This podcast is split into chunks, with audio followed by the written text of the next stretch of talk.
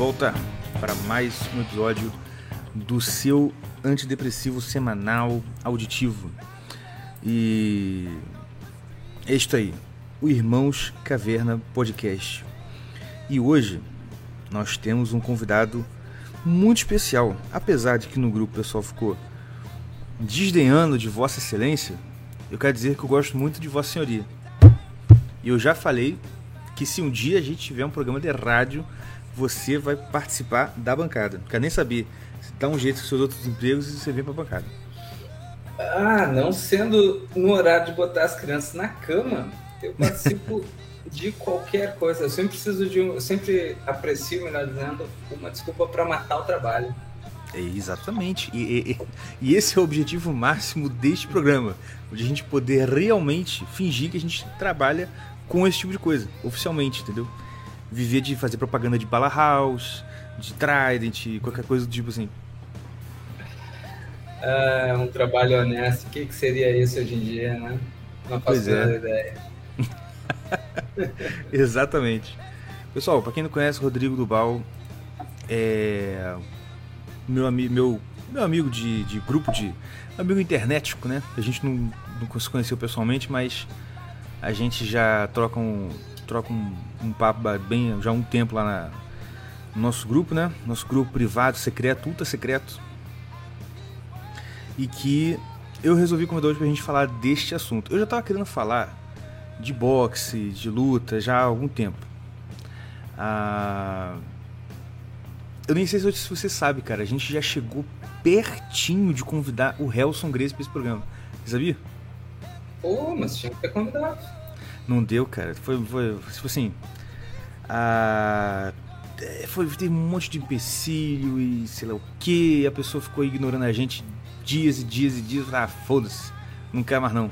Mentira, tu quero. Mas, mas não deu. Não rolou não, infelizmente. Pois é, esse pessoal, eles sabem, né? Que quanto mais bate, mais o outro se apaixona. É verdade, é verdade. Mas como eu sou hétero, eu resolvi falar assim, não, não vou me apaixonar. Mas o. E, e é, eu até tomou a primeira porrada. É um Grace. Nossa! Agora que fizeram o emoji do homem grávido, meu Deus. Como é que é? Elogio do homem grávido? Emoji. Ah, tá ligado. Agora tem de homem grávido. É uma questão verdade. de tempo até todo mundo aderir. É, verdade, verdade, verdade.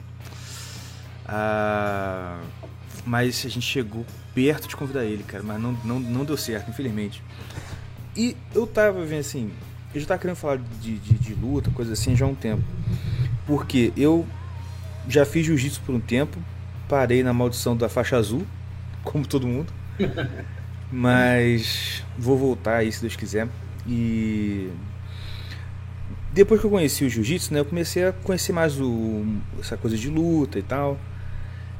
E mais recentemente, cara, eu tava vendo muito, eu tava vendo, pesquisando muito, vendo assim sobre boxe, né?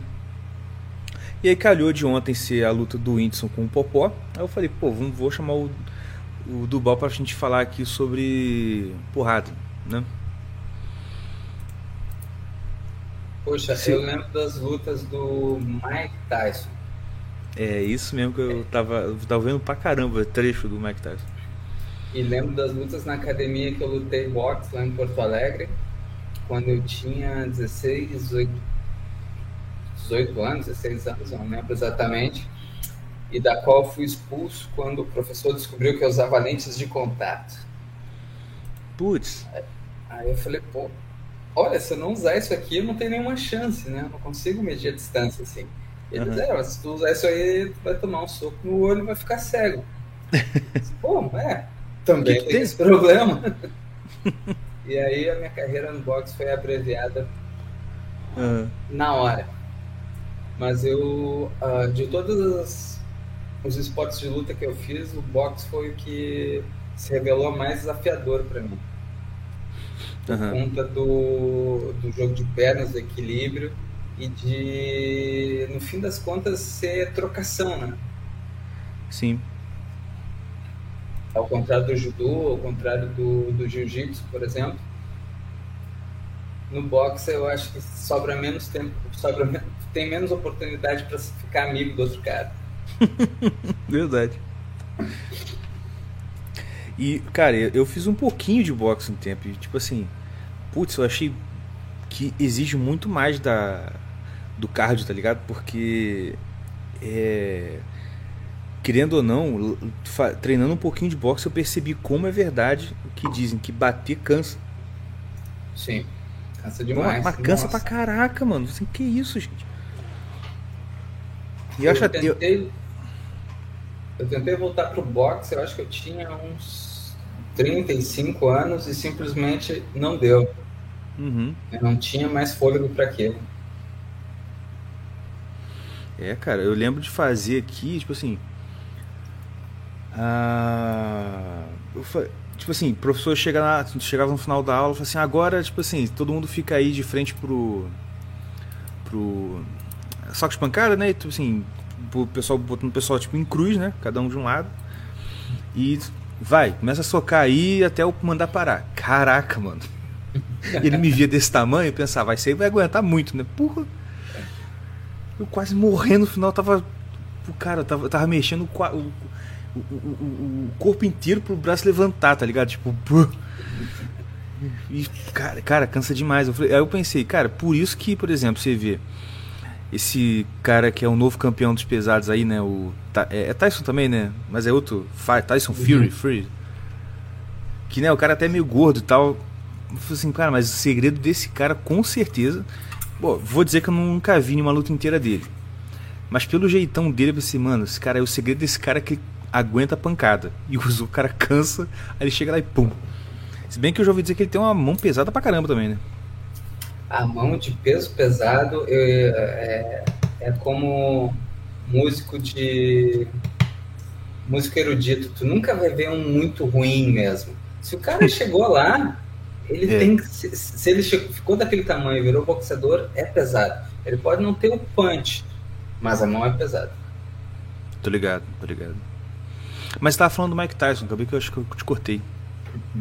Não, pô, o Mike Tyson foi um herói assim da, da minha adolescência, de todos os, os garotos da minha idade. E a nossa primeira dificuldade, obviamente, era ficar acordado até a hora da luta do Mike Tyson começar. Pode crer, é verdade. Era aquele negócio começava de madrugada na Bandeirantes, assim. Puxa vida, quantas vezes eu perdi a luta dele por causa disso, né? Adormecia na frente da TV, acordava e ele já tinha derrubado o neguinho é. que estava na frente. Exato. Era o cenário mais comum. Pode crer, Mas o Tyson, além de tudo, foi um lutador muito uh, menosprezado e mal compreendido no seu tempo e até hoje, em certa medida. É mesmo, cara, cara? Foi um, não, o cara foi um tremendo fenômeno do boxe. Ele é um grande lutador e ficou conhecido como um. O maluco que mordeu a orelha do outro. Não, e como um lutador abrutalhado que desferia golpe atrás de golpe, se aproveitando do seu físico privilegiado. Uhum. O Tyson, com 12 anos, ele tinha um corpo já parecido com o corpo de estreia dele na categoria uh, de boxe amador aos 15 anos. Ele já tinha mais ou menos a mesma altura e uhum. muito, muito músculo.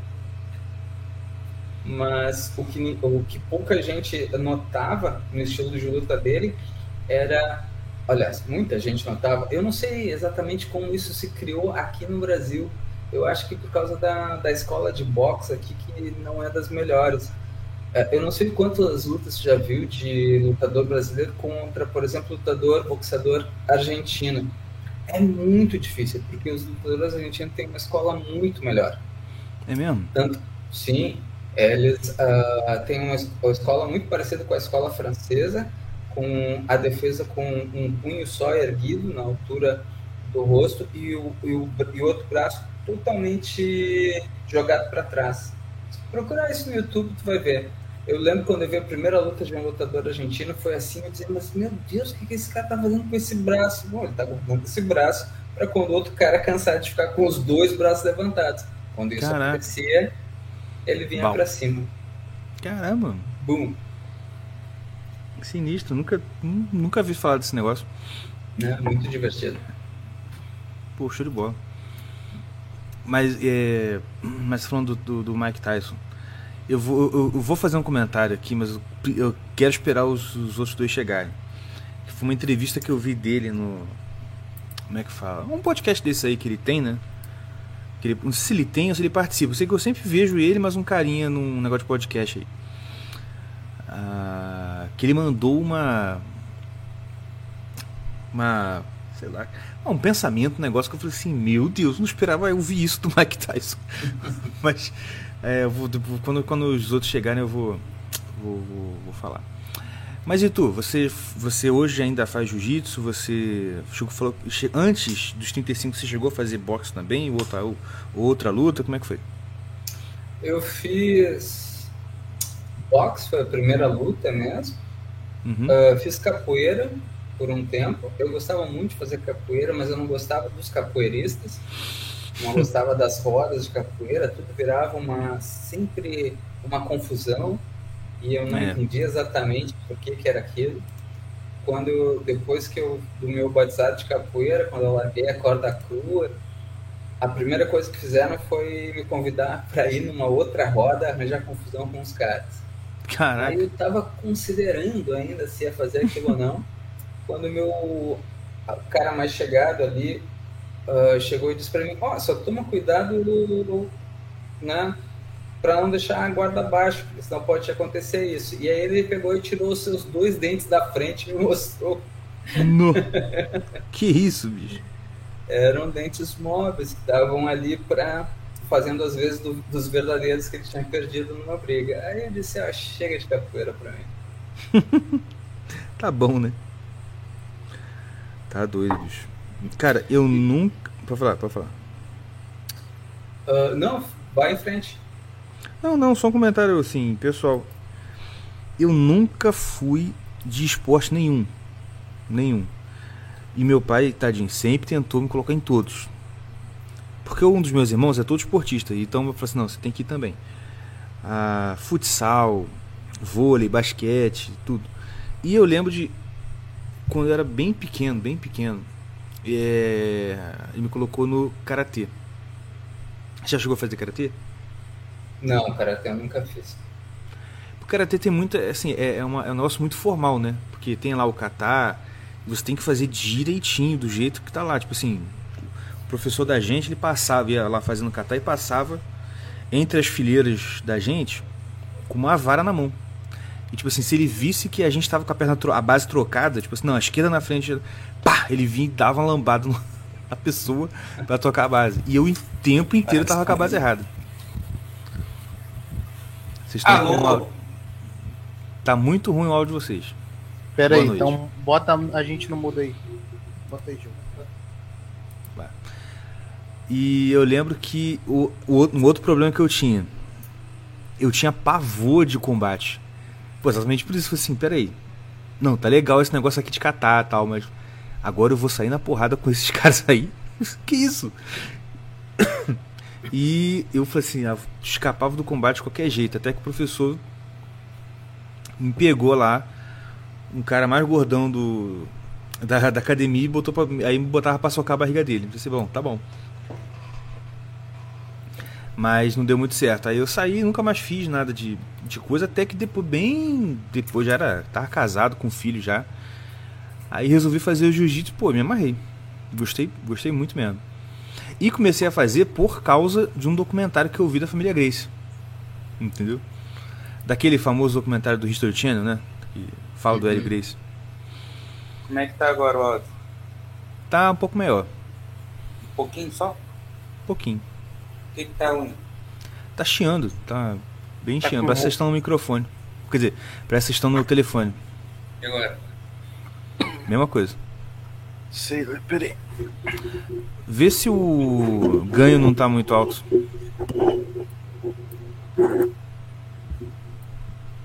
Não, só ali mesmo.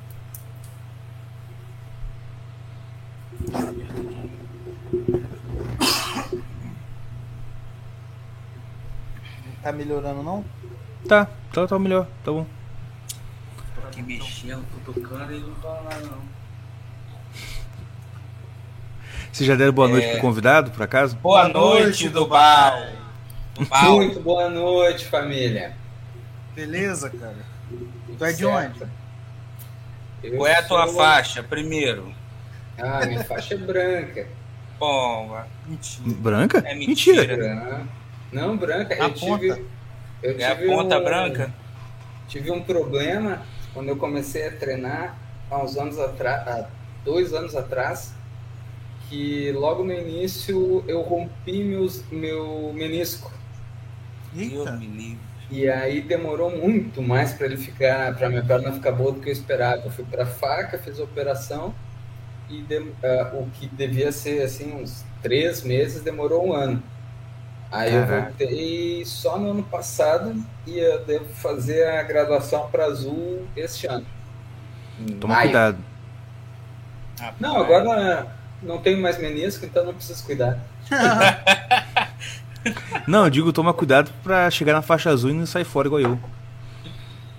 Não, é que ah, eu posso falar que eu não tinha nenhuma expectativa quanto ao jiu-jitsu eu entrei mais ou menos por uma questão assim de prudência parental. Eu, eu botei meu filho no jiu-jitsu e digo, bom, eu não vou deixar o guri sozinho sem ao menos entender o que, que ele está fazendo, o que, que ele está apanhando, né? Achei que ele já fosse apanhar, obviamente. Seguir os passos do pai. Mas aí eu entrei e demorou pouco tempo para ser mordido pelo bichinho do jiu-jitsu. Logo, eu queria treinar todos os dias, se pudesse, eu treinava mais de uma vez por dia. E todo o tempo livre que eu tinha, eu ficava vendo vídeo de jiu-jitsu. É um proximamente assim. É viciante, né, cara? Viciante. Rapaz, eu, eu já fiz muitas lutas, mas jiu-jitsu foi uma que eu não consegui gostar muito, cara. É muita gente. Oi? Não, muito. Eu lembro que você, você fez Você fez karatê na época que eu fiz também, não? Eu fiz karatê, eu fiz. É... Naquela época que a gente fez karatê, eu fiz karatê e. capoeira. Ah, capoeira também. Mas aí eu depois eu fui pra. Eu estudei na, na Firetech. A gente tinha luta como parte da educação física. É mesmo, é? É. Ah, lá eu, fiz, eu, fiz não. eu fiz taekwondo, judô Ué? e jiu-jitsu. Eu fiz os três, taekwondo, judô e jiu-jitsu. Aí eu não gostei de jiu-jitsu não, cara. Nem de judô, na real. De judô eu também não gostei muito não. Eu não gosto muito de agarrar. Aí a gente fez boxe também, lembra? Que a gente fez boxe há pouco tempo. Eu, eu e o Tião. Uhum, também fiz pouco. É... Boxe eu gostei. Mas é, é, é brabo demais, meu Deus do céu. a gente tá falando isso agora antes de vocês entrar. É brabo. Como que exige do gás do boxe, cara? Incrível demais. Nunca fiz tanto abdominal na minha vida, cara. Uhum. Fiz abdominal de pescoço. Nem sabia que existia esse troço. Algum de vocês já fez uh, alguma luta que envolva arma? Não. Não. Queria muito. Queria muito. Aqui Mas... onde a gente mora, na, na, no centro da cidade, tinha um, um cara que dava aula de Krav Maga. Mas falha, fechou, né? Tem um tempo já, aquele frente é. perto do. Country Club. Ah, cara, mas Krav Maga eu acho uma luta meio, tipo assim, sistematização de porradaria de rua, tá ligado? É, eu concordo. Ainda mais a... Eu ia falar um negócio, mas deixa pra lá que senão o YouTube me corta aqui antissemitismo. Mas, né? Eu não curto mais esse negócio, não. É, é igual é igual aula de defesa pessoal, né? É você Tipo, contar que o cara vai fazer o que você tá achando que ele vai fazer pra. Não, acho nem tanto isso não, mas Nada assim, é, eu, isso, não, defesa pessoal tem muito disso aí mesmo, muito. Só que o Krav Maga, eu acho ele um pouco assim, uh, não, não tem não, não tem uma não tem aquela coisa assim de arte marcial, entendeu? É, é uma parada muito, tipo assim, é tão objetivo e prático, tipo, destrói o cara, quebra o rim, chuta o saco, sabe? Assim, uhum. Caraca, mano, calma, entendeu? Sei, Sei lá, lá. Eu, eu, eu, acho que o problema do Krav Maga, assim, eu acho ele uma. Eu acho legal você pegar os pontos assim. De, nessa situação aqui, tu pode matar o cara.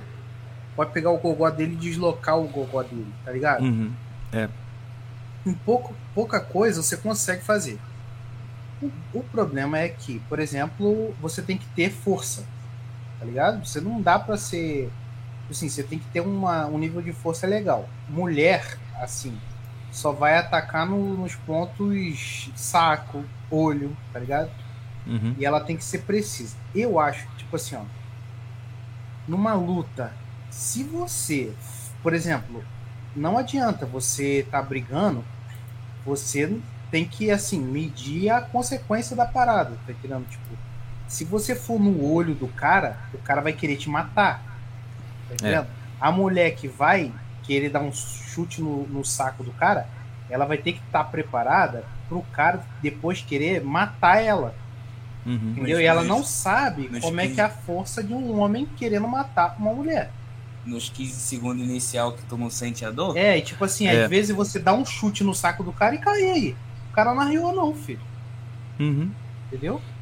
É esse, esse assim, é um problema, tipo assim, se você for definir, você tem que ter um. Você tem que ir com, com a. tipo assim, uma. Verocidade. É verocidade que fala? Não? Ferocidade. Uma ferocidade de tipo assim. É, é, meu último suspiro. Então eu vou matar esse cara. Porque se você tentar e não conseguir, ele vai é. te matar. Entendeu? E ele. E você lidando com um bandido, ele vai te matar sem pensar, tá ligado?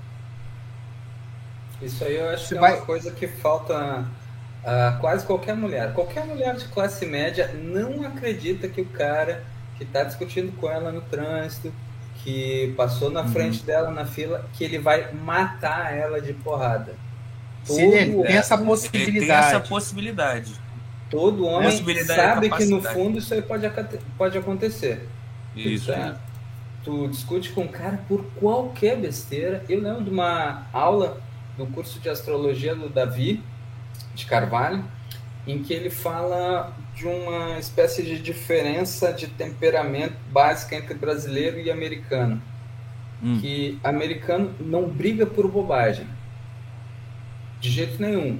Uhum. Se ele chegar, às vezes, de fato, por alguma coisa importante. E o brasileiro é o contrário. O brasileiro não briga por nada que seja importante, só por besteira. É, falar pro cara.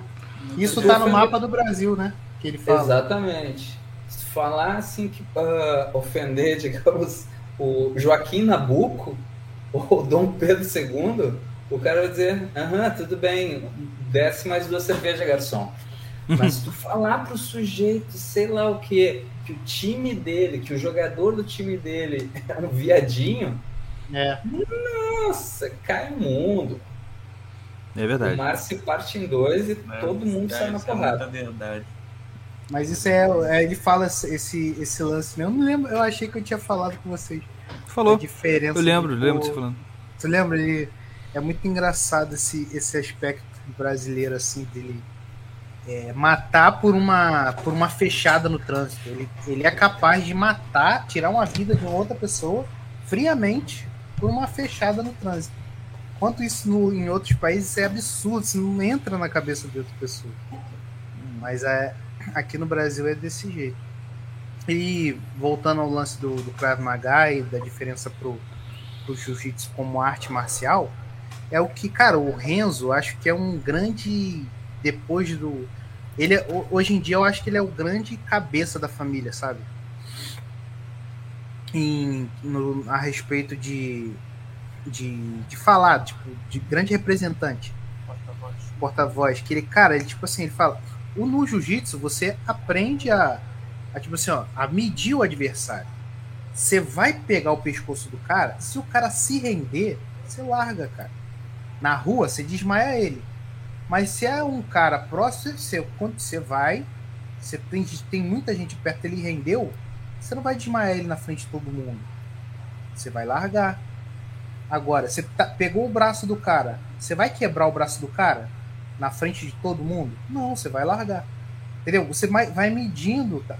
Você não é assim 100% Krav Maga. Você vai vai meter o, o olho no é, é o objetivo é você quebrar o cara. Não, entendeu? Você é, é, você vai medir. A mulher, ela vai tentar fugir de qualquer forma.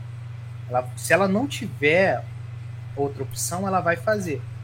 O, o, é tipo assim, vai aplicar um golpe, não sei.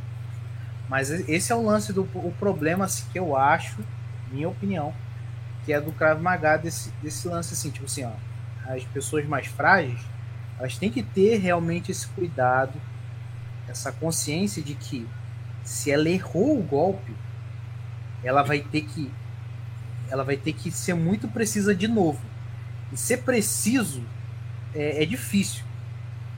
Tem que ter muitos anos de repetição, muitos anos de prática até você conseguir aquele é, é, é você ser tá, tá seguro para tipo assim é, é, aplicar um golpe com, com tranquilidade é verdade. E, e você tá e na hora você vai estar nervoso com medo adrenalina. isso adrenalina lá em cima tipo, isso tudo conta muito cara tipo assim é, a gente na, na, academia a gente sabe que ó, ó parou parou parou não você tá lidando com um cara querendo te matar.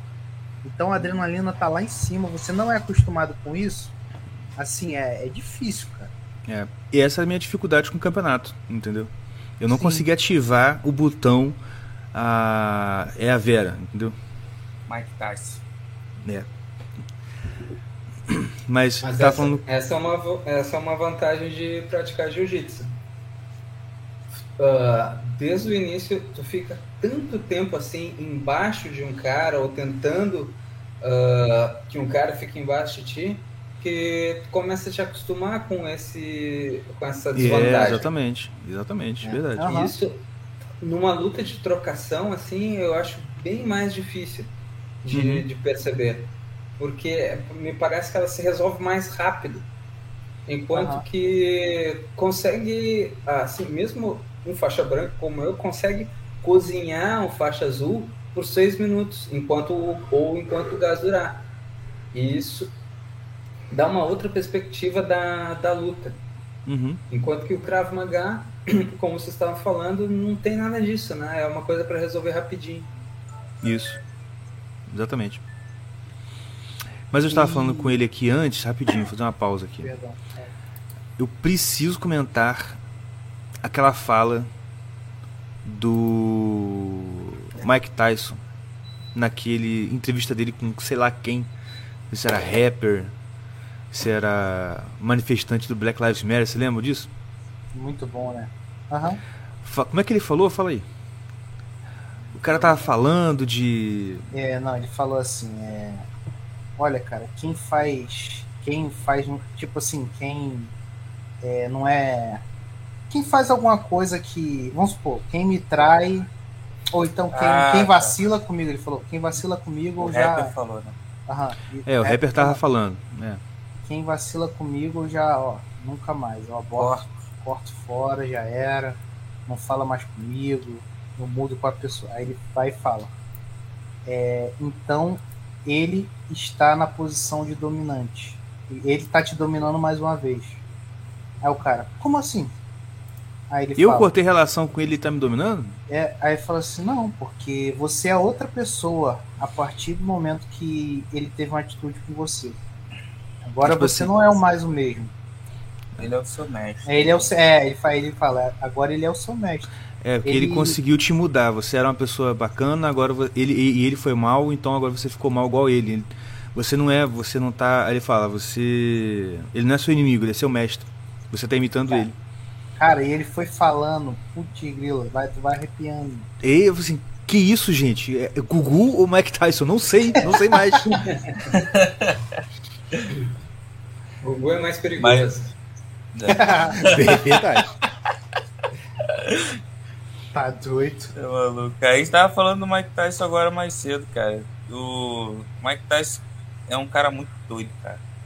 É, mas tu vê umas histórias, umas histórias não, umas entrevistas que ele deu depois de aposentar de, da luta, tu vê que o cara ele era doido por, por um motivo. Ele não era doido só por ser maluco, 22, tá ligado?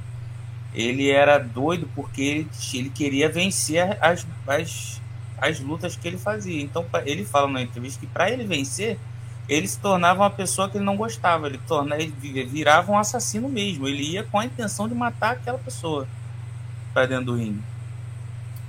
Aí Pode depois que ele aposentou e tal, aí, pô, um monte de merda aconteceu com ele. A filha dele de 4 anos, se eu não me engano, morreu de, de uma doença aí. E aí o cara já ficou todo, todo machucado, sabe?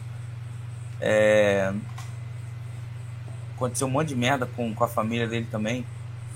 Aí em outras entrevistas ele, ele vai. O cara vai falando, ah, isso aqui, ó, mostra todos as, os cinturões dele, todos os troféus e tal. Cara, isso aqui, isso aqui é, é, é, um, é um, tesouro. Ele, aí ele pega e fala, não, isso aí é lixo, cara, isso não serve pra nada, não sei o quê. Tu vê que o cara.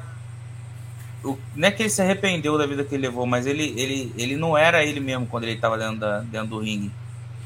Mas isso, isso é normal acontecer com muita gente que alcança o topo de qualquer coisa, né? O cara acaba olhando depois e fala assim, ah, não é. serve nada. Eu, eu tava vendo uma aula do Gugu mesmo, do, do Rosário, e tem uma hora que ele fala isso, que essas alegrias terrenas, elas têm essa, essa característica, elas são variáveis.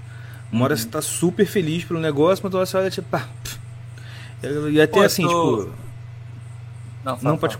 Não, não, tipo assim, ele falou assim, ah, esse aqui foi o troféu de 1980. Ah, dane-se, pô. Hoje, não sei quem liga para quem foi o campeão em 1980. Quero saber quem é hoje. É o gordão lá do Tyson Fury. Inclusive é Tyson também, né? Tem uma, tem uma entrevista que, que eu vi que tava ele, o Mike Tyson e o Holyfield. Eu falando vi. com aquele Larry. Larry não sei o que, que é um velhinho uh -huh. branco, né?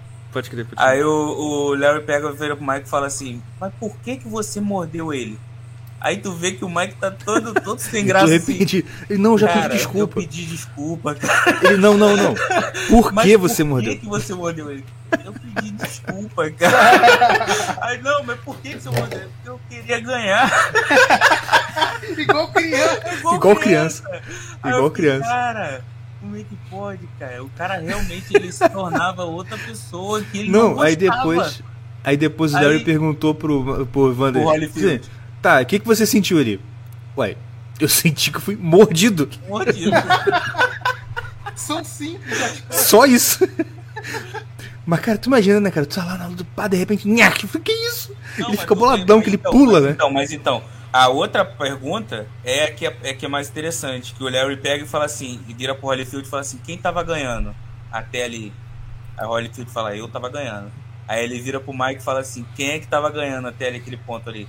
Aí o Mike fala, ele tava ganhando. Uhum. Mas depois, fala, mas até ali. tá entendendo? Cara. É doideira demais. Eu acho muita doideira essa parada. Não, e, de, e nessa, e nessa, acho que é nessa luta mesmo que aparece, tem uma foto, né? Que tá o, o, o Mike Tyson meio que armando um soco e uns cinco policiais, todo mundo apavorado olhando para ele, apavorado, tá ligado? Que ele parece um bicho, né, cara? Ele é, realmente tá parece um bicho. Eu, eu não entrava no ringue, não. Pô, um é, moleque, pô. ele tinha que 15 anos, 16, né? 16, 17.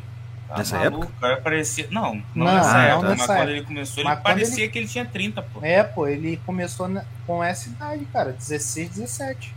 Começou a lutar, Vera. Lutar, e que a gente vê a imagem dele é 17 anos, tô, seu tá O Tyson foi campeão com 15 anos. Aí, tá doido, filho. Ele, Cara, ele, ele já era aquele, aquela tora. É, ele começou a lutar com 15 anos e, se eu não me engano, foram 11 lutas seguidas que ele venceu como amador até com, com essa idade. E aí ele teve um problema, ele saiu do primeiro, uh, largou o primeiro treinador, uh, foi treinar com outro cara, depois largou outro cara, voltou para o primeiro treinador e aí começou a lutar profissionalmente. Aí ele, eu acho que pelas leis do estado de Nova York, ele precisou esperar 18 anos para lutar profissionalmente e foi campeão mundial com 20 anos. Aí, tá maluco, cara. Incrível. É tá muita doideira. E, e falando nele, ele, ele lutou uns meses atrás, foi. Com, eu esqueci o nome do cara. Mas era com um maluco da, da idade dele, eu acho. Que lutava com ele antes. Holyfield? Não, foi Holyfield não. Foi alguns meses atrás, foi uma luta tipo. Igual essa do, do, do Win, do, do Whindersson Nunes com, com o Popó. Hum. Era não, cara... foi, não foi um comediante com um boxeador, foi dois boxeadores aposentados, né? Ah, eu acho que foi o Roy Jones Jr. Isso é, aí, isso mesmo. mesmo. Cara, você chegou a ver a luta, do Val? Não, eu fiquei muito mal impressionado com aquela luta. Eu tava falando antes do, do Victor Belfort com o Holyfield. Ih, rapaz, não sei se vocês viram essa. Eu não é, vi, foi uma luta de boxe, só que eu não sei qual é a diferença de idade, mas o, o Belfort ganhou a luta rapidamente. é, mas regaçou ele, eu acho que eu soube disso aí. Ah, e vibrava como se tivesse descoberto. Como se tivesse petróleo na lua, sabe? Uhum. constrangedor. É, foi feio então mesmo. Foi Mas essa do, do Mike Tyson, ele, desse outro rapaz, do rapaz, ó, desse outro cara aí, a luta foi até o final, né? Eles lutaram foi, tudo. Foi. E não teve vencedor, não. E, e outra, chegou no final da luta, porque os dois treinaram, né? Não foi assim, ah, vamos lutar, vamos. Os dois treinaram por um tempo e tal. Cara, o final da luta, o cara foi entrevistar eles dois. O. Como é que é o nome dele? Não sei o que, Júnior? Ray Jones. Ray Jones. Cara, o repórter foi falar com, com ele, ele bufando, tentando pegar ar, não conseguia falar direito. O Mike Tyson estava do lado dele, gritando, pulando. Vamos fazer isso de novo, vamos fazer isso de novo, vamos marcar. chama o fulano e vão marcar não sei o que. O que é isso, cara? Como é que pode? O bicho estava inteiro, inteiro, inteiro. É. Tô vendo aqui umas fotos desse do Belfort contra o Holyfield, cara. É muita cara do Belfort mesmo nessa empolgação toda. Cheio tá de bomba nas ideias, cara. Como é que o cara não vai estar empolgado? Mas muita bomba. Ah, é engraçado como que. E, e, como que é a semelhança com aquele nosso amigo, né? É. Quem? Ele não pode falar não porque ele é ouvinte. Eu entendi. Mas deixa eu falar aqui. Mas, ó, não tem nada. Ó, se vocês não viram essa luta aqui que eu vou botar na tela, vocês precisam vir. Olha, ó. Rei Zulu versus He-Man. Ah, isso aí tem que ver. Isso é ouro. Isso é ouro. E é roubado. É roubado mesmo. Muito roubado. Tá, mas o Resolor era fortão. Tá doido, bicho. Parecia um. Tá, eu não posso falar aqui não, porque também é principalmente correto. Ah, aquele, mas caraca. Aquela, aquela, luta que tu mostrou pra gente também. Aquela de. lá da África, os caras se, pena, se pegavam. Pena que é todo a resolução horrível, mas eu rimei, mano. Ai. Gente, o Brasil era outra coisa, né? Tá Esqueci. Como é que é o nome, Como é que é o nome daquela luta, luta o, o seneganês, ó, seneganês? É, wrestling. Ah, wrestling seneganês. É, wrestling. Pô, os caras são bravos demais também. Não, aquele negão lá, cara. Olha isso aqui, bicho. Tá doido, filho. Quando que eu vou entrar no ringue com um bicho desse? Tá doido. Eu vai saio lá, correndo na mesma hora. Vai, jiu-jiteiro, vai. Olha lá. Olha lá. a chave de braço. Dá a chave de braço nele, ele vai te apertar com o bíceps. Ó, oh, chave de braço nesse braço aqui. Mas se bem que tem, tem até o um cara aqui, né? Mas, cara, não, eu lembro, cara, que um dia eu tava na. Quando, quando eu treinava, che... o professor da gente, né? Ele. Um cara muito humilde, lembra dele? O, o Rafael. Um cara de boa, humilde e tal. E trabalhava na, na loja de ferragem, lá de Nova Iguaçu. Aí ele falou assim: Não, trouxe um amigo meu aqui do trabalho para treinar com a gente, meu irmão. Do naipe desses wrestling seneganeses aí. Aí ele chegou pra mim e falou assim: é, ele tava com era a primeira aula, ele não sabia nada de jiu-jitsu. Ah, mostra pra ele aí a chave de braço. Aí eu expliquei: ó, coloquei ele na guarda, ó, segura aqui o kimono desse jeito. Aí eu falei, ó, aí o que, que eu faço? Eu tiro a sua mão daqui. E quem disse que eu conseguia tirar a mão do homem? Mano, parecia uma estátua. Não, parecia uma estátua de mármore. Eu falei assim, não, meu Deus do céu. A professora, não, vamos lá, o combate. Você e o maluco ali. Puta grilo, gente. Que vergonha que eu passei. Não, tá doido, não. O homem parecia de, de, de pedra mesmo, negócio incrível.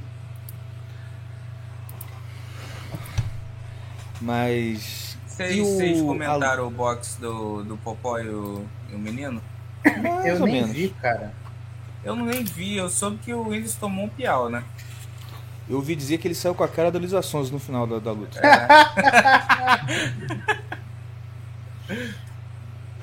A Mas- pobre moça. É o quê? A pobre moça que tá com uma crise alérgica já faz alguns meses, né?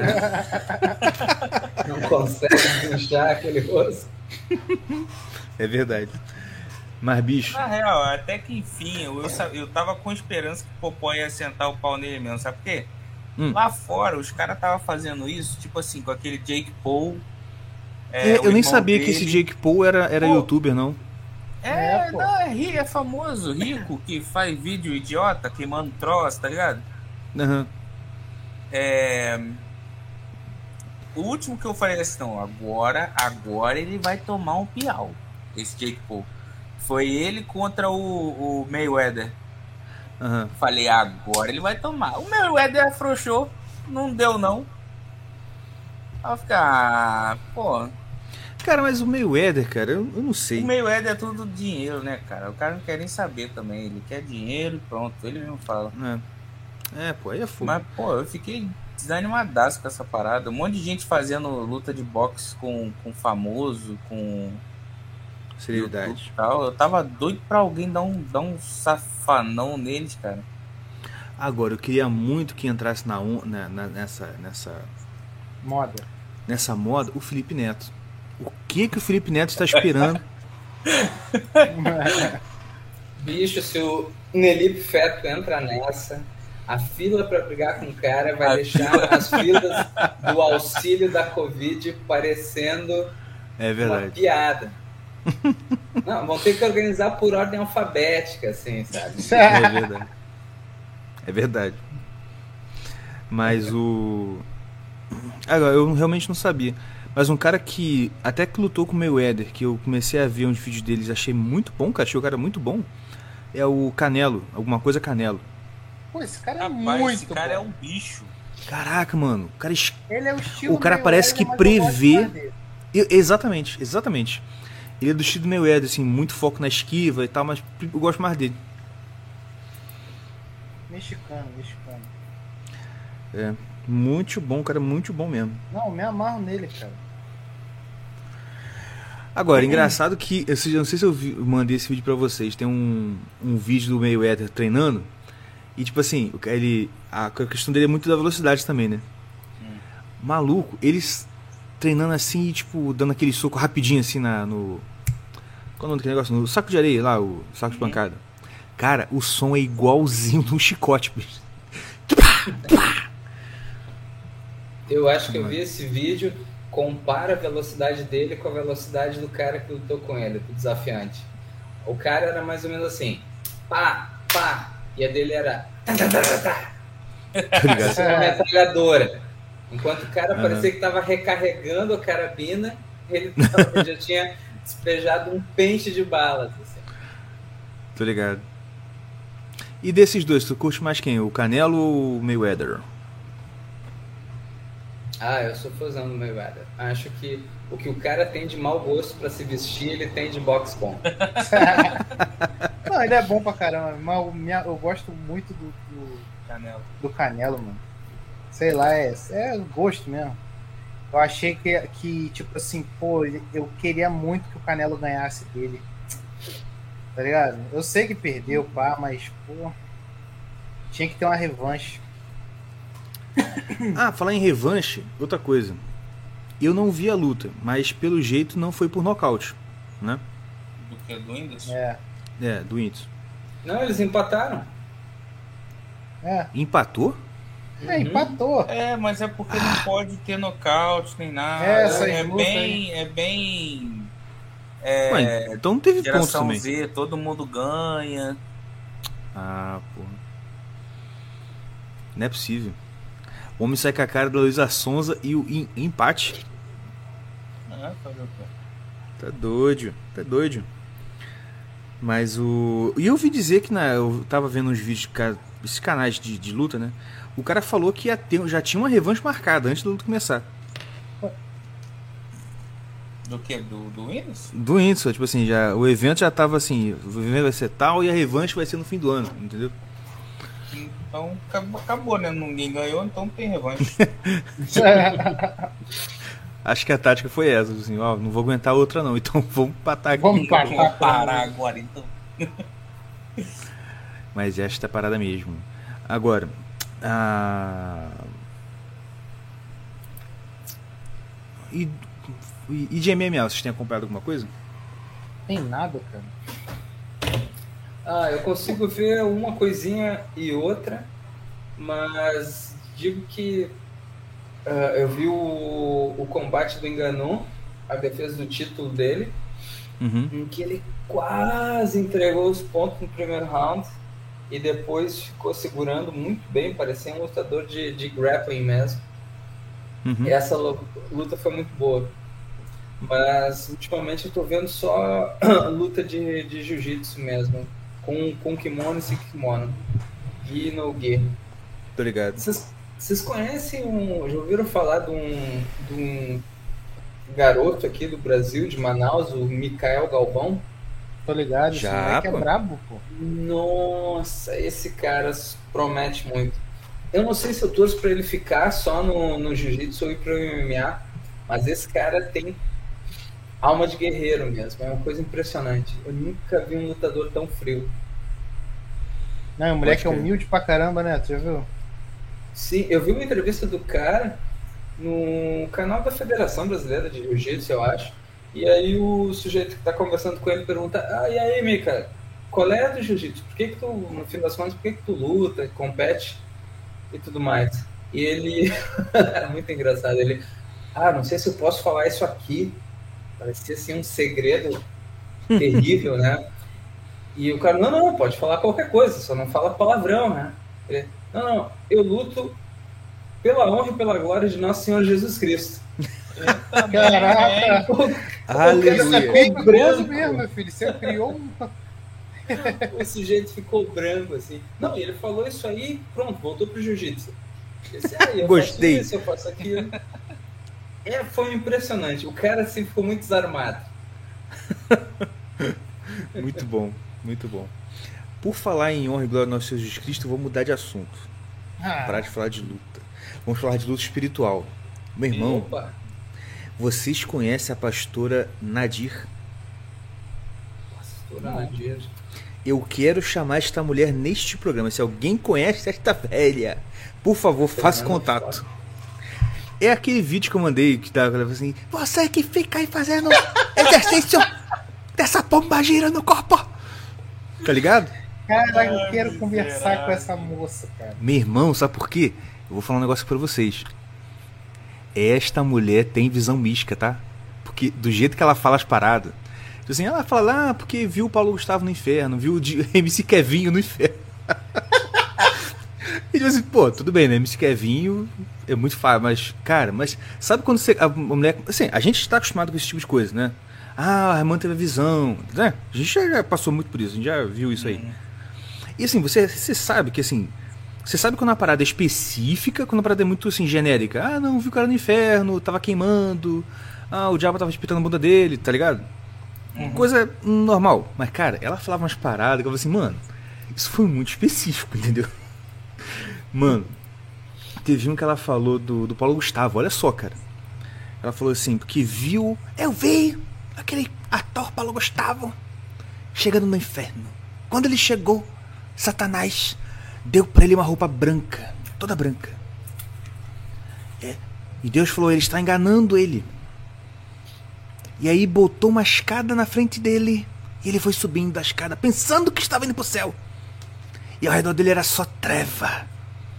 E Deus me falou: olha, o demônio está enganando ele de novo, enganou ele a vida inteira. Eu falei assim, meu, isso foi bem específico, tá ligado?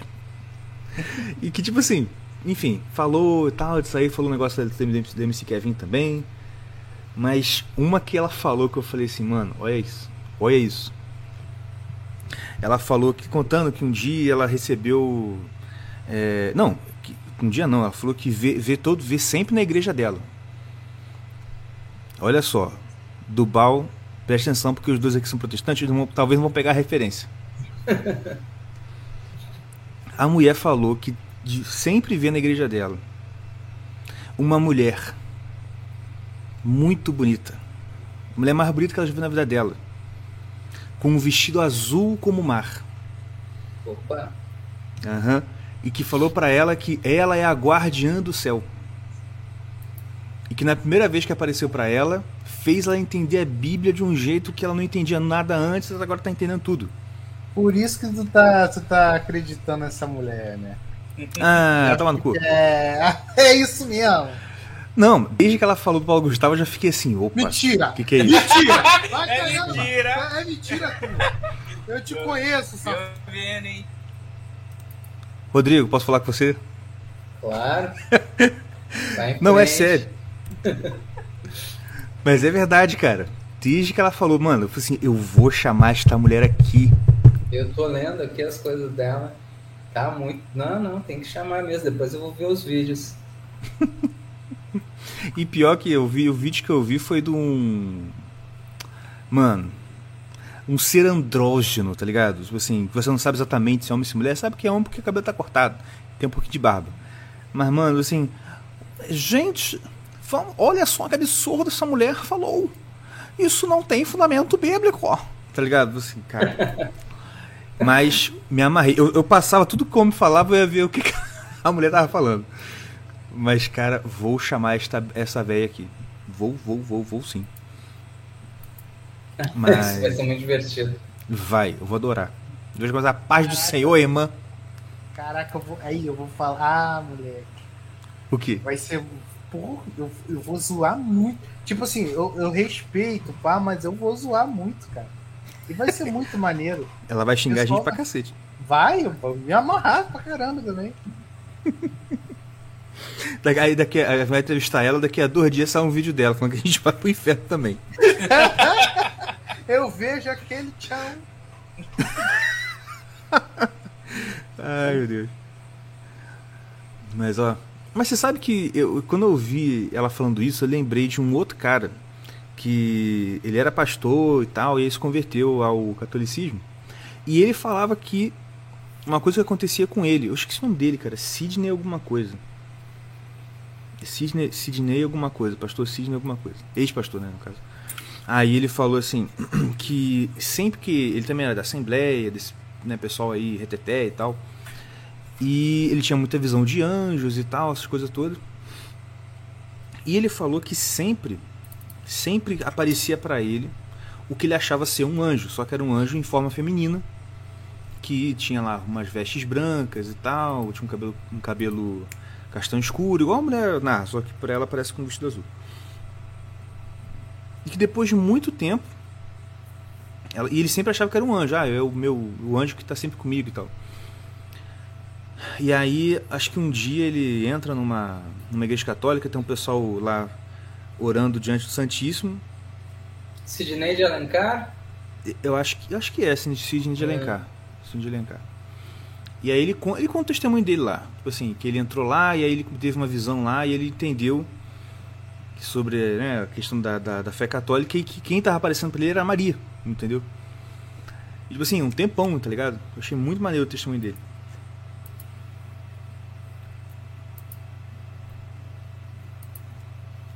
Mas enfim. a- Manda aí depois. Vou, vou, vou mandar. Vou procurar aqui e vou mandar. Me lembra depois lá no grupo eu vou mandar pra vocês. Ah, eu lembro sim. Inclusive, esse, esse vídeo minha, minha esposa mandou pra minha, pra minha mãe. Olha aqui, minha sogra. Eu disse, não manda esse negócio não, cara. Mas enfim. a- Esse grupo de zap da família deve ser muito animado. Ah, não, não, Com esse tipo de coisa. pior, não, pior que não, pior que não. O. Mas o. Não é tanto não porque eles ficam fazendo fofoca da- de, de mim lá e eu fico só. Só por fora. Fofoca presente, a fofoca presente.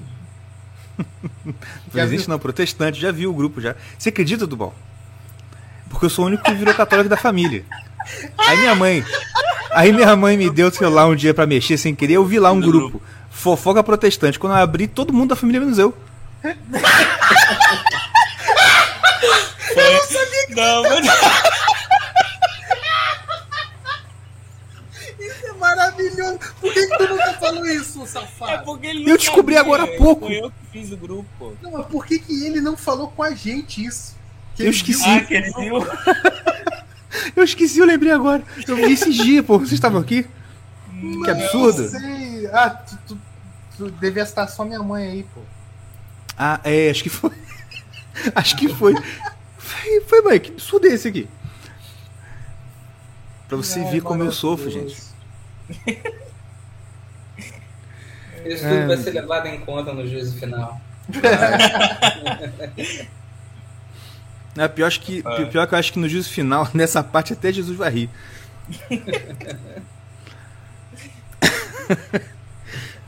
Mas enfim. ah, Não, um dia desse também, minha mãe tava, tava me zoando lá. Que alguém comunicou a morte de alguém no grupo da família. Que a gente tem um grupo da família. A gente, o grupo da família maior, né? Que é todas as famílias da família. É tio, primo e tal. Aí alguém comunicou a morte de alguém lá. Aí ah, isso aqui. Aí eu falei, ah, meus. é que é? Que Deus o tenha. Aí minha mãe, ah, olha só, todo católicozinho, que Deus o tenha. Cara, minha mãe é muito boa, cara. Eu sofro muito bullying, gente. A próxima vez Não. tu fala assim, ó, perdeu o Playboy. Mano, mas você não sabe que minha mãe, quando participou aqui, a pessoa não teve noção de quanto que ela faz bullying na gente. Ah, meu filho. Não tem, Tu sabe- é só o dia a dia pra vocês aquelas- perceber. Sabe aquelas mães que, tipo assim, Que vê, eu vou te faz falar. uma merda? Não, Ah. tipo assim, o filho faz uma merda. Tá ligado? O filho faz merda. Aí, mas só que a mãe, ela defende o filho até, É, até as últimas consequências, né? É, normalmente. Normal, a minha mãe não. A minha mãe A minha mãe, a primeira escolha dela é o que, que vocês fizeram. é tipo assim, a verdade. gente tá. To... eu- Pô, aí tá certo. Aí o problema dela é. Vocês estão me envergonhando, tá ligado? Tipo, assim- tipo assim, se vocês fizerem certo, mostra que tá certo. Não é pra só fazer certo. Não aparenta que tá errado, não. Tipo isso. Aham. Tipo, Não. minha, minha mãe nunca não defendia, tipo, a gente na escola.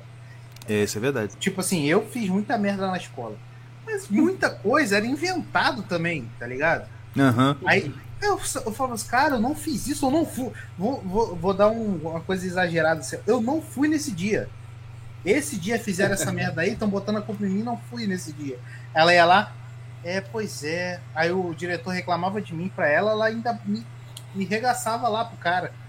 Tipo assim, como se realmente eu tivesse feito. Aí, tipo assim, não, eu sei que ele influencia todo mundo a fazer também, tá ligado? Era tipo isso, muito Uhum. É difícil, meus amigos. Mas por isso que a gente é assim hoje. Por quê? É, casca grossa. Cara, bullying de ninguém pega na gente, porque a nossa própria mãe já faz. Foi Do meu pau- pai. O meu É. pai era, era muito pior. Tipo, de zoar, pelo amor de Deus. Não, cara, Eu- comigo a minha mãe era pior. Não, Pô, minha é- mãe um dia desse, tava, a gente- quando ela tava lá, na- lá, aqui não, na outra casa. Tá, não sei o que, entrou no quarto pra falar alguma coisa, eu tava deitado na cama, mexendo no celular. Ela chegou, daí essa baleia orca aí do seu lado, do meu esposo.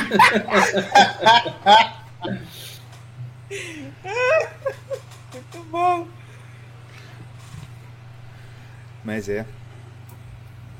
Ah, mas como mas realmente, tanto minha mãe quanto meu pai, quando vieram aqui, tava muito comportado, muito bonitinho. Né? É. Não, mas é, é, é só no convívio mesmo. É. Que é na- cada detalhe que a É gente vai contando, vai lembrando. Pô, é. E o. Ô, Rodrigo, tu mora no Rio Grande do Sul ou em Santa Catarina? Eu sempre esqueço. Eu moro em Florianópolis. Oh, Abandonei o Rio Grande do Sul já faz seis anos. Uhum. E como é que tá o calor aí, cara? Realmente foi aquela onda de calor doida que prometeu? Foi tenebroso, mas passou. Choveu há uns 3, 4 dias atrás e a temperatura caiu bastante para meu desagrado. Não posso Ué? já ir para a praia com ah, é. a mesma confiança de antes. É verdade, porque o, o Dubal era o, é, o, é o maior opressor do grupo. Bom, é segunda-feira, quarta-feira, três horas da tarde, todo mundo lá reclamando do trabalho, ele pá, posta uma foto na praia. a ideia é essa, né? A ideia é provocar o êxodo do grupo em direção à Ilha da Magia. Mano, mas cara, uma coisa que eu não tenho vontade de morar é perto de praia. Ah, não tem problema, tem montanha aqui também. É, aí tem tudo, né? tipo, tem praia, meia hora tem montanha. Eu já ouvi dizer isso aí. Tipo, Santa Catarina tem todos os climas em menos de 100 km. É verdade. E não tem nada aqui tão extremo quanto no Rio Grande do Sul. Não faz nem tanto calor, nem tanto frio. É uma maravilha. Ah, bom. Florianópolis aí? Exato. Pô, cara, aí, na moral. É, o negócio é que é muito caro, né? Ah, agora ficou caro por conta do.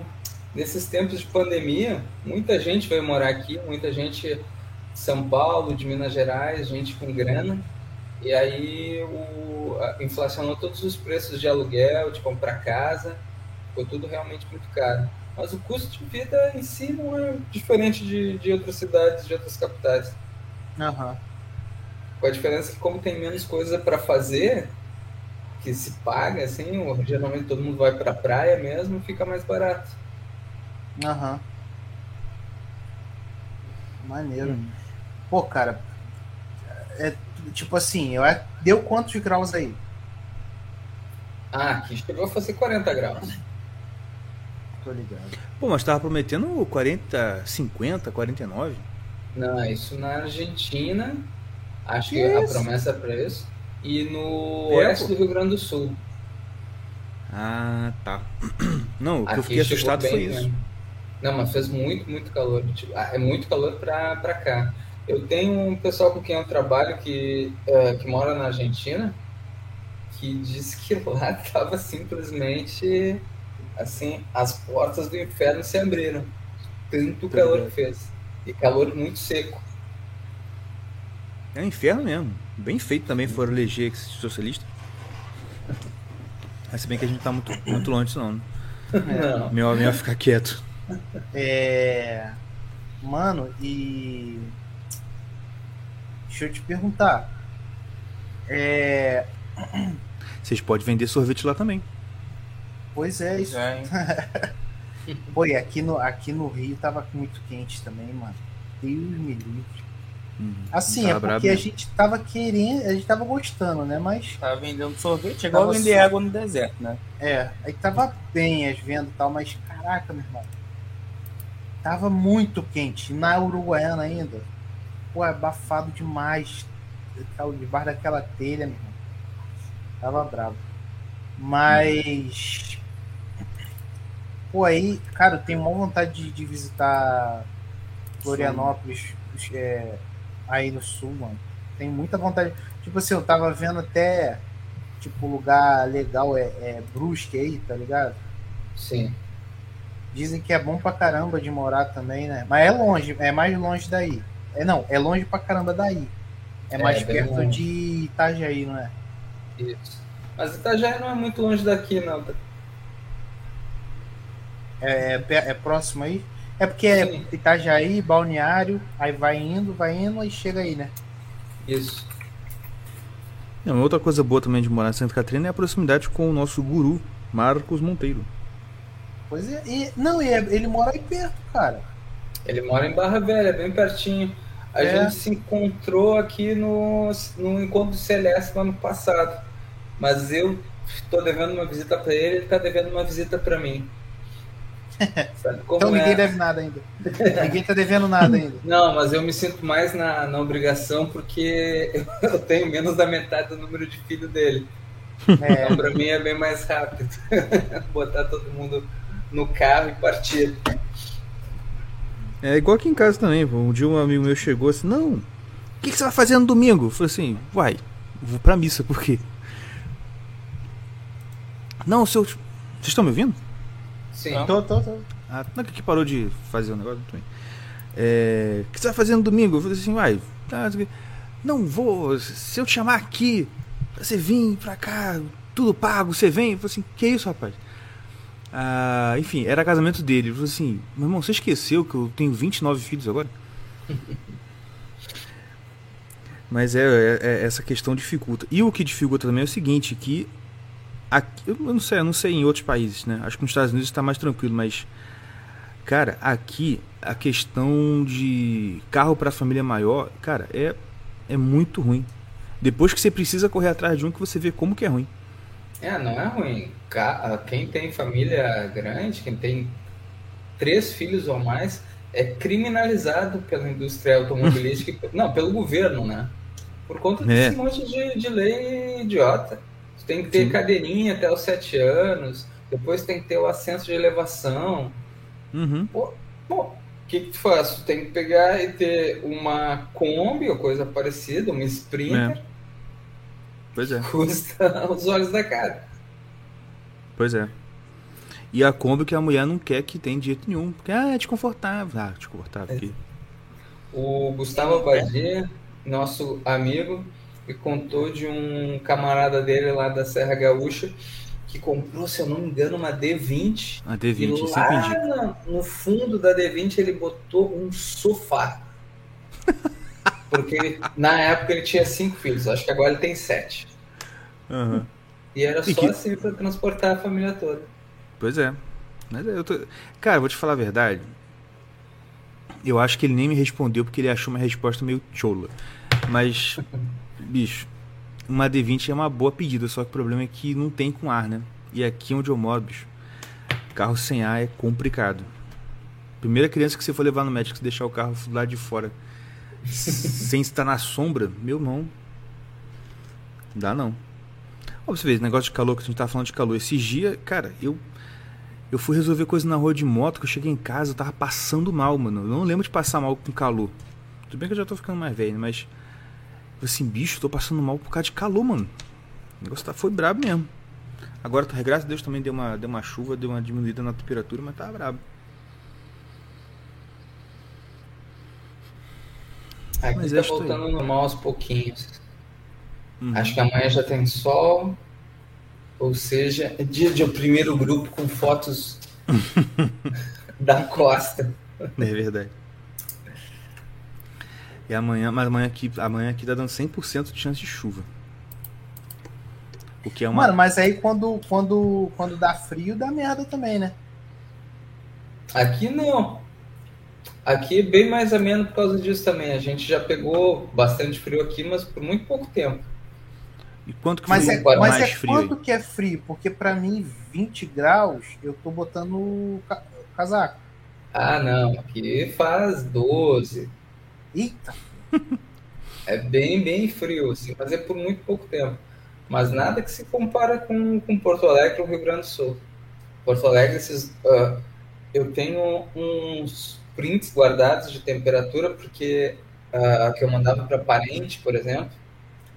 No ano que meu filho mais velho nasceu, 2014, eu acho que eu contei essa história lá no grupo. Eu corria na época, no verão. Ah, contou. Uhum. É, e aí eu saía muito cedo para correr, saía às seis da manhã para correr. E aí eu não aguentava o calor. Eu comecei a sair às cinco da manhã para correr. E o calor era igual. Aí eu desisti de correr naquele verão. Eu esperei até ver o outono para voltar a correr de tanto calor que fez. E nesse mesmo ano, no inverno, eu parei de correr pelo mesmo motivo, fazia frio demais.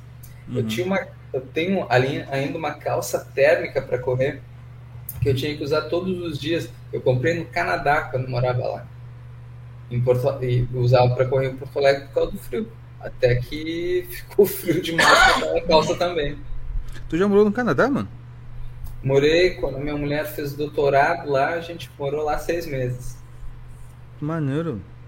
Pessoal, na cidade do Lucas. Ah, por isso que, que ele tá na praia durante a semana, mulher. Ah. A mulher tem doutorado no Canadá. é. Ah, a gente tá na praia porque a praia do lado de casa. A gente mora a 800 metros da praia. Ah lá, rapaz. Moleque é playboy. Não adianta. Tô brincando. Mas, pô, estudou Brinca nada, é playboy mesmo. Playboy. Tá certo. Estudou? Estudei. O cara... Aí meu, meu pai purinho. Estudou. É. O, o craqueiro que junta latinha, que vai lá em casa pedir dinheiro, também mora a 800 metros da praia. Mas em outra condição. Uhum. Não, ele pode ir lá mais que eu. É. Exatamente. Pô, não ia falar um negócio, esqueci. Ah, lembrei. Você morou no Canadá. Cara, uma pergunta sincera. A população canadense é boiola igual o primeiro-ministro? Não, não, o canadense ele é muito, como se diz, resumindo, ele é muito educado. Hum. Então ele nunca vai fazer nada muito extremo hum. que não possa ser resolvido por outro por outro meio. Entendi. Mas quando eu morei lá, isso aí foi 2010. Pelo que eu ouço falar, principalmente uh, quando o Lucas falou alguma coisa a respeito lá no grupo, o Canadá, como quase acho que todo país ocidental, assumiu a via progressista meio como o, um modo natural de ser. Então tem algumas coisas que simplesmente que se naturalizaram e provavelmente vão ficar assim pelo futuro previsível, digamos assim. Tô ligado. Agora, por falar nele, acabei de lembrar de uma coisa também. Eu vi uma teoria de conspiração esses dias que eu me amarrei. Já é a minha teoria de conspiração favorita. Você acha que você já sabe o que é? Olha aí. Fidel Castro, quer dizer, Dustin Trudeau é filho do Fidel Castro. Repara ah, só. Mas... Ah, essa é velha. Olha, eu não sabia dessa. Não, é que parece é mesmo? Boa. Não, e tu leu sobre as visitas da mãe do Trudeau a Cuba na época em que ficou grávida? Uhum. Aqui, não, ó. não é só a, a semelhança. É?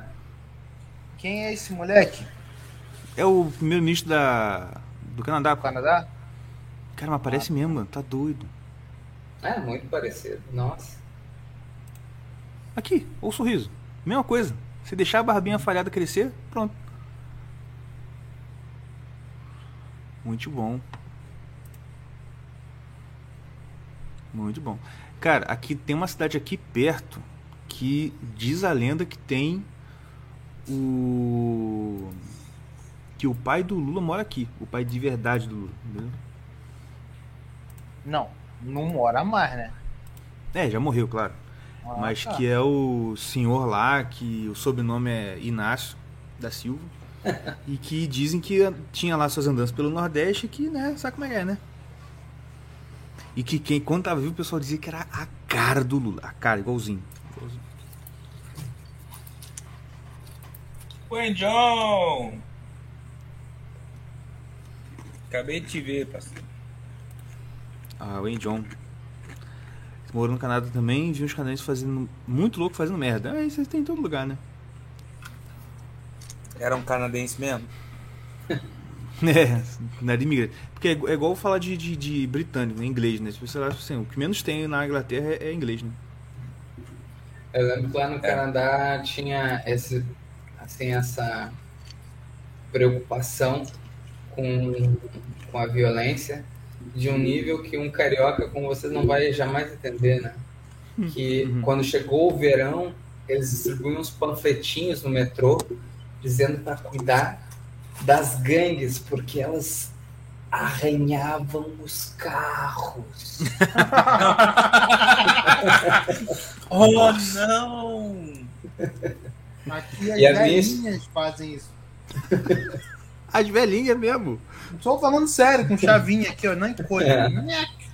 Tampado perto do portão dela.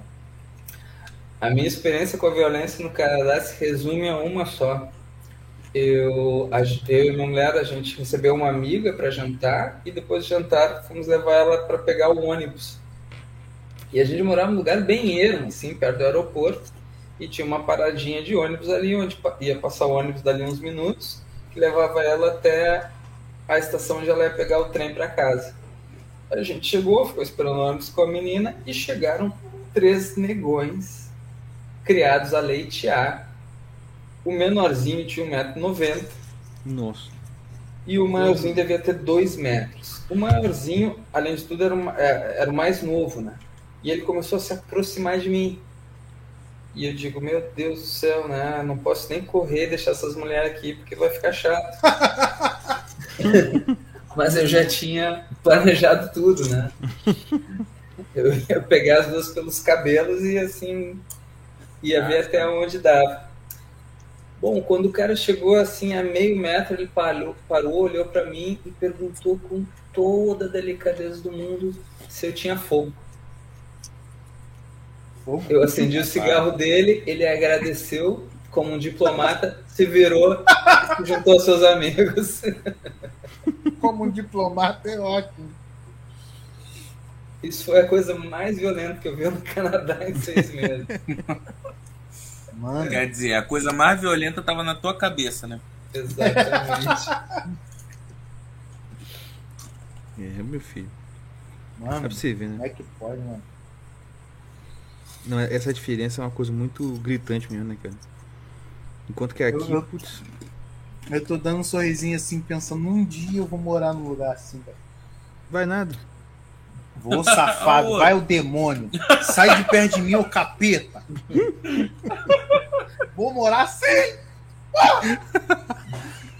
Não, mas ó, nesse, nesse particular, o Canadá, ele realmente ele é, é inimaginável, eu acho, para um brasileiro. Quando eu cheguei lá, eu, a minha mulher foi umas semanas antes de mim, e, eu, e quando eu cheguei, eu lembro de estar esperando por ela no aeroporto e estar vendo uma notícia que estava sendo transmitida na TV do aeroporto de um crime que chocou o país. Uma menina foi raptada, estuprada e morta. E aquele assunto perdurou por uma semana, dez dias, porque indicava, segundo os analistas, uma falha da sociedade canadense como um todo em relação à, própria, à pobre criança. E eu pensei, mas, nossa, eles não vão esquecer isso. Já passou uma semana. Isso não dura cinco minutos no Brasil. É verdade. Esse é. tipo de preocupação.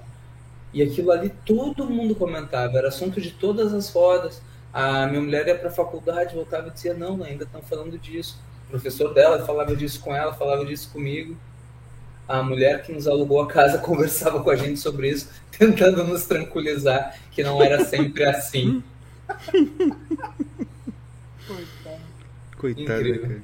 Não, esse povo, se esse povo vem pro, pro, pro Brasil, morar no Rio de Janeiro, morar no Nordeste, cara, eles, eles, eles sei lá, mano, vão ter que tomar. Vão, vão ter que internar, sei lá. É, eles não aguentam assim. Eles, eles entram numa parada de que é tudo exagero, eu acho. Eu acho também. Eu acho que eles entram num, num modo. Ah, eles estão exagerando, isso é mentira. É ficção. Porque não dá para conceber. Tem umas coisas que acontecem realmente aqui que não tem como. Ou você acredita na pessoa ou você acredita. Como é que você vai explicar umas coisas? Tipo. É, tipo assim, aconteceu na pandemia, certo? Hum. É, teve uns absurdos assim que aconteceu que também durou uns dias só de, de notícia que o pessoal tava, não estava podendo participar dos enterros, certo? Aí estava tendo muito roubo de corpo. Nossa. Como é que você explica isso para um cara que, que lá de fora? Qualquer lugar lá fora, não precisa ser só Inglaterra e Canadá, mas qualquer lugar lá fora. Hum. Assim, estavam roubando corpos de defunto porque eles aproveitaram que a pandemia não podia ninguém é, acompanhar. Uhum. Ou até ou, ou, uma coisa mais simples, né? Tipo assim, mais do dia a dia. Que é qualquer caminhão que vira na estrada, de repente aparece um monte de gente para pegar a carga. Sim. E aí o gringo pode perguntar, nossa, quantos bandidos? Você fala assim, não, não é bandido não. Não, a gente não. Como assim não? Não, o pessoal ali da, da, da vila. assim. É meu vizinho, aquele ali, ó. Eu, Falando inclusive, vizinho, lá. pegar- mais normal ainda. Eu até contei essa com uns colegas minhas e ninguém acreditou. Detalhe. Lembra do nosso vizinho aqui, nosso querido vizinho? Que Hum. dava tiro pro alto de 12 quando o time dele ganhava? Lembro. Ninguém acreditou em mim quando eu falei isso. Verdade. Não, igual Como é que conta. pode? Isso aí é uma vírgula do que ele fazia. É. Só- Só pra É. ninguém entender. Não, e quando eu conto também da história do. do os dois lá que. aquela briga, lembra? Que um Da acabou. facada? da facada, o pessoal, acho que o pessoal não cai a ficha do que, que aconteceu de verdade, entendeu? É. E, e como era de comum filme. esse negócio. Cena de Isso filme é mesmo. muito engraçado. É, Assim, e a pessoa fala assim, nossa, como é que vocês conseguem rir? Gente, né? Mas foi, pô. Foi engraçado. Depois o desespero dele, Por ter faqueado o irmão. ele esfaqueou. Pega o pano! Tem que estancar ele. Ele, ele acudindo e falando: Gente, vamos, vamos! Leva, leva pro hospital, vamos! Pega o pano, pega o pano! O cara que esfaqueou o irmão, entendeu? Isso, é. Mano, foi muito engraçado. assim. Muito, muito, muito engraçado. Mas então, E, é, e outra coisa também, né, que é, engra- que é cômica, né? Tipo assim, ah, esse mesmo cara que fez isso e tal, vi, fugiu da polícia a vida inteira. Desde que eu me conheço por gente, o fulaninho fugia da polícia. No dia que foi pego, foi preso, voltou como? ó, não Gordinho, querendo, calmo. não querendo outra vida. Aí Crente. Cara, a melhor coisa que aconteceu na minha vida foi isso. voltou, Ele era tava. Rossipelli. Eu se. É, uma Voltou, tava caveira. gordinho, mas né? Trabalhando. feliz Crente, da vida, casado. crente. Mas foi pra prisão, tomou um piau do próprio tio. Encontrou o não? na cadeia. Não, Não. não, pô. É, o tio dele é dono da boca de fumo braba aí no Rio. Acho que é na Ah, Maré. tá. Aí ele fez merda com o tio. Ele fez merda na favela do tio, tu acredita, cara? Ah, foi por isso que ele foi preso? Foi. Foi. Caraca, mano. Tá Aí- entendendo, cidadão? Ele foi preso não é porque ele roubou banco, é porque ele fez merda na favela do tio. E aí o tio falou assim: polícia, pega esse aqui, entendeu? Pega ele. Como é. que eu vou explicar isso pra outra pessoa? Não tem como. É verdade, é verdade. Mas é isso aí. Ai, ai. Minha gente, Mas então, rapidinho, calma aí. fala, aí. fala. E tem mais. É, agora, tá tendo batida pra caramba lá no Rio. É mesmo. Por uma Ah, situação mais inusitada do que vocês não podem acreditar. Todo, tá tendo todo dia? A tá tendo resistência. é Não, calma. A resistência bolsonariana está furando a bolha e indo para o camelódromo. Mentira. Porque o povo não tá querendo se vacinar e tá comprando cartão de vacinação falso. E é idêntico. Eles estão vendendo cartão de vacinação falso. É por isso que tá tendo essa ba- batida de polícia lá direto. Tá ligado? Ah, que lá, lá tá vendendo cartão de vacinação falso. É, É. lá os camelô estão vendendo cartão de vacinação falso. Então, Hum. a, a polícia tá metendo o bicho lá. Cara, a galera não tá querendo se vacinar e tá comprando cartão de vacinação falso. Pra poder entrar nos lugares, sem perturbação. Pra Maravilha. poder trabalhar. Tá ligado? Isso é uma coisa. Isso aí não, não concebe já. Aí, aí já a, a- a- o jeitinho brasileiro já, já estourou, assim, sabe? É, é, Aham. Furar fila. Aquela, aquela imagem da progressão do explodir na cabeça. tá ligado? A- o- comprar cartão de vacinação falso é explo- explosão nuclear, tá ligado? Cara, é fogo. Mas é isso aí. Ah... Não, mas acho que o choque maior é talvez é vendendo, na, vendendo camelódromo né, no meio de todo mundo. Mas isso aí deve estar rolando com certeza em muito lugar Não, por eu tô dizendo assim, cara, tipo assim, a galera, eles não querem se vacinar. Isso aí é uma coisa de pessoas assim, que entendem que a vacina faz mal e pá, e que não querem se dobrar ao à elite. Tu pensa, né, que é isso. Aí daqui a Uhum. pouco, não, aí tá. Aí ela não vai se vacinar, não se vacina, bate o pé, não se vacina. Ela fala assim: eu vou comprar cartão de vacinação, é falso mesmo, pra eu poder entrar no lugar, trabalhar, fazer tudo. Esse- essas duas pessoas não, elas não estão no mesmo. Elas não se cruzam. A galera que compra coisa falsa e a galera que não se vacina por. por tá ligado? Uhum. Ele não faz mal, não, não dá conjunto isso. E eu fico de bobeira, como é que isso pode se encaixar no Rio, cara? No Rio tem essa galera. Existe essa galera que compra coisa falsa e não, e não se vacina por causa da elite. É um ligado. específico pra Isso é caralho. somente no Rio, cara. Não, não tem outro lugar. Pode crer. Agora. ah, É isso aí. É, posso, posso encerrar aqui o programa? À vontade, meu senhor. Faz a propaganda aí. Opa. Então, galera, visite o nosso site www.irmãoscaverna.com. Lá terá nossa loja virtual. Que vai começar, vai, a gente vai botar umas, umas estampas olavinianas aí que vai ficar show de bola. Várias estampas excelentes, qualidade de produto, qualidade de caneca, qualidade de camisa e adesivo. Coloque, compre e coloque esse adesivo no teu carro. Entendeu? Na tua moto. E na tua moto. E galera, vamos que vamos. Lá vai ter, no- aí lá tem a nossa loja virtual no nosso site. Tem o- os artigos lá. Tem a mais o que que tem?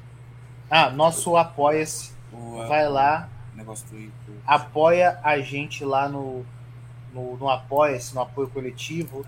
A, o Caverna curso Estudos. Caverna dos Estudos está aberto e agora um Vai ano voltar com a ter o aula CS.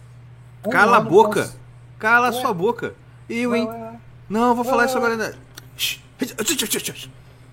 Eu falei isso Pá, pá, pá, só pá, pro pá. pessoal que já é aluno. Isso eu vou falar depois pro público. Eu, hein? inside information. Eu É. sabia lá. Então foi. você a propaganda. É, pô. Eu falei pra você fazer propaganda o que já sempre faz, cacete. Ah, falando dos estudos que Eu vai jurei- voltar às eu aulas agora. que ele falou essa parada. Vai voltar a aula. Vai voltar. Vai voltar a aula, só isso. Vai voltar a aula, pô. É difícil. Pô, vocês são burros pra caramba. Vai voltar a aula. Vocês estão imaginando coisa. Hein? E outra. Von Pipe. É, vou pai. shorts, bermudas da melhor qualidade do Brasil. Você não encontra qualidade melhor, miseráveis. Compra o short pro teu pai, bermudão. Com a tua mãe também. Pra tua mãe tem feminino lá, miséria. Bota Irmãos Caverna, tu ganha 15% de desconto e apoia o nosso canal. Pô, cara, Exatamente. eu fico bolado. O cara mora do lado da praia. Vai pra praia. é esse nível de ouvinte que a gente tem. Tô brincando. Tô zoando. Mano, mas continua. assim. É esse nível de ouvinte que a gente tem. É isso que a gente quer pra nossa vida. Sexta-feira, quinta-feira, quarta, tá na praia. Tranquilo. Eu tô assado de andar o dia inteiro. Vocês têm. Eu vou tirar uma foto da minha virilha, seus desgraçados. E eu tô aqui fazendo programa, entretendo vocês. Acabamos de chegar, já sentamos aqui e estamos fazendo E ainda programa. tem que fazer comida ainda. Se liga, maluco. É isso Amém. aí. Amém, amém. Amém. Gente, Rodrigo, palavras finais? Muito obrigado pelo convite, pessoal. Gostei muito, me diverti. Espero que a gente possa repetir isso aí. Ah, Não, mas não vai ser logo, eu tenho que ir pra praia. É isso aí, pô. Tem que tirar onda mesmo. É isso Cara, aí, tem gostei outro, tem que muito. Foi muito maneiro. Gostei mesmo. Breve, breve vou te visitar aí, mano. É só chegar. Tem quarto, tem cachorro, tem criança pra cuidar. Toda gente é bem-vinda. Valeu, mano. Tamo junto. Falou. É isso aí, gente. Um abraço e até semana que vem. Tchau.